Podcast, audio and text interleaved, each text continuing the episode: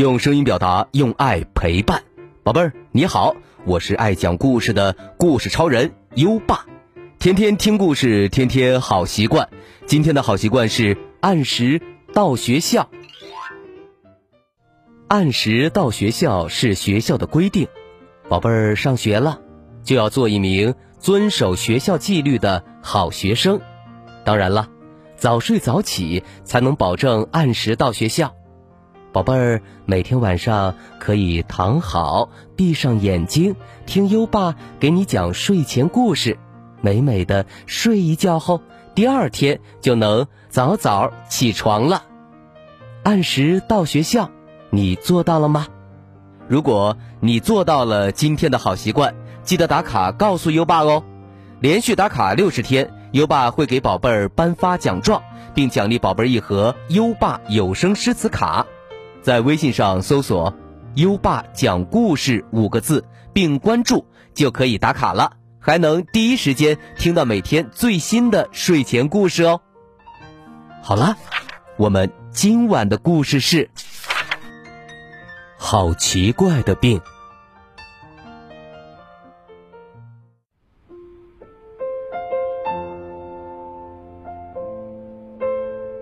这个故事里的小男孩叫帕夫，就像他的名字一样，他不管什么时候都有点儿缩手缩脚，怕这怕那。帕夫很听妈妈的话，妈妈怎么说他就怎么做。他不吃带籽的水果，理由是，谁知道这些水果会不会让人过敏呢？他从不一个人在自家花园里乱逛，也绝不给任何人开门。要是被坏人劫走，可不得了。他更不会和陌生人说话，除非有朋友给他介绍。不过，他觉得最最要紧的是保持整洁。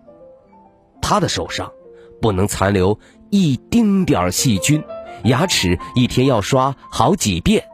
在学校，为了避免染上感冒，他从不把东西借给别人，永远都一个人占一张桌子。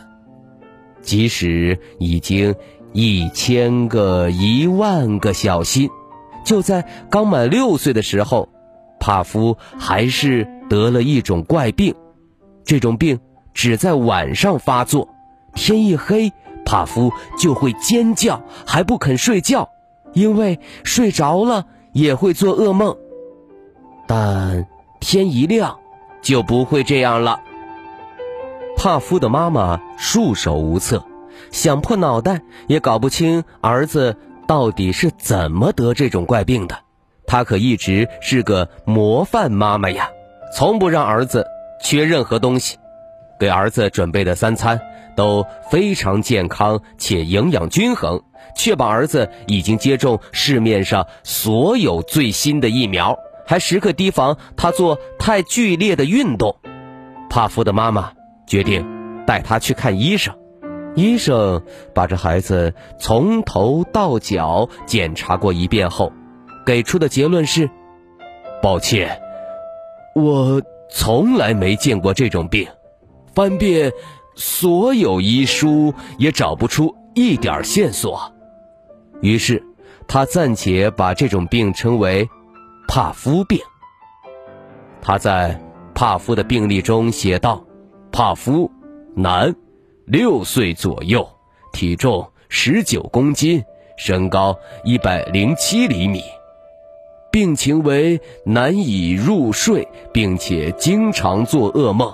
可能引发的原因是生活太过严肃。”具体表现有很难跟其他小朋友们一起玩游戏。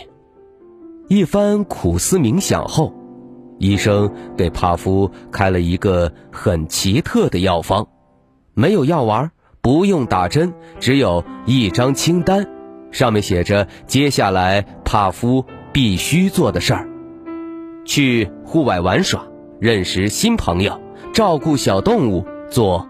白日梦，最后可以根据自己的心情，在高处看看整个小镇，或躺地上看天空。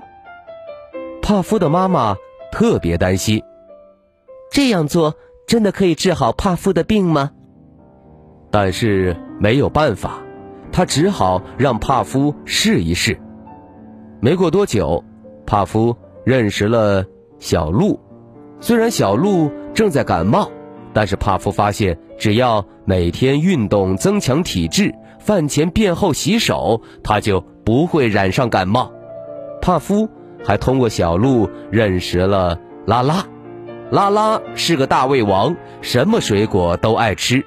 帕夫鼓起勇气去尝了一口苹果，一口雪梨，还有一口西瓜。天哪，这是什么人间美味？吃有籽的水果很健康，也不会过敏呢。哦，对了，帕夫还认识了小安。小安非常健壮，经常自己带着他家的小狗在附近转悠。有一次，帕夫和小安在散步。小安因为尿急要上厕所，所以把狗食儿和狗粮交给了帕夫。他可从来没有照顾过小动物啊。不过帕夫还是试着把狗粮塞到了小狗的嘴巴里，好像也没有多么难嘛。过了几天，帕夫举办了一场生日派对，他第一次让大家都到自己家里来玩。而生日派对结束后，帕夫活了下来。他没被细菌、感冒病毒以及那条睡在他床边的小狗的口水击倒。他晚上睡觉再也不会惊叫了。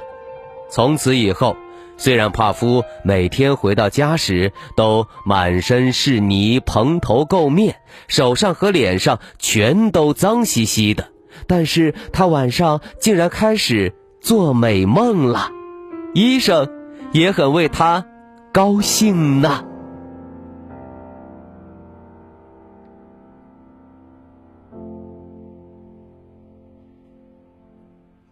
好了，今晚的故事就讲到这里。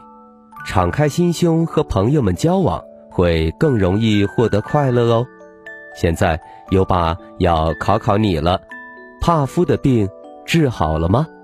快到文末留言告诉优爸吧，还记得优爸和你的小约定吗？每天把优爸的故事转发给一位朋友收听吧。好的教育需要更多的人支持，谢谢你。在微信上搜索“优爸讲故事”五个字，关注优爸的公众号，就可以给优爸留言了。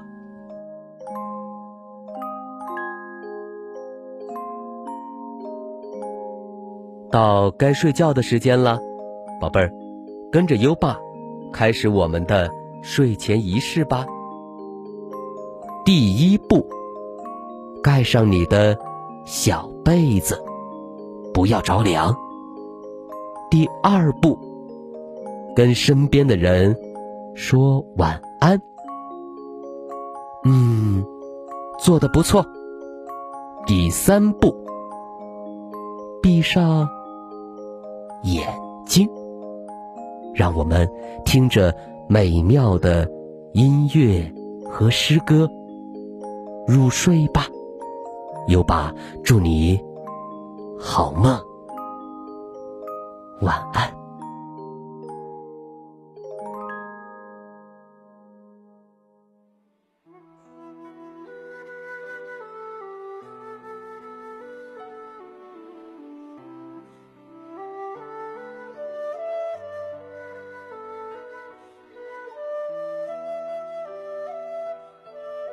江南春，唐，杜牧。千里莺啼绿映红，水村山郭酒旗风。南朝四百八十寺。多少楼台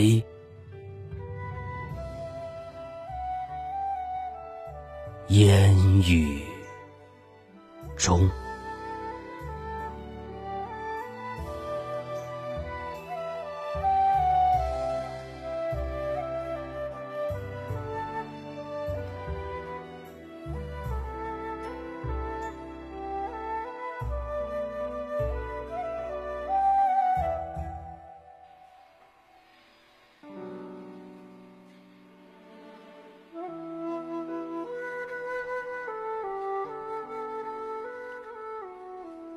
江南春》，唐·杜牧。千里莺啼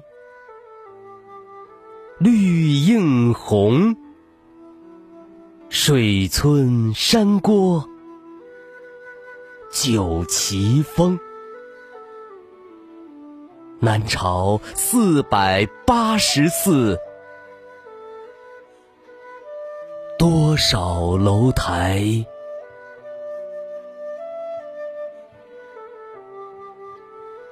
烟雨中。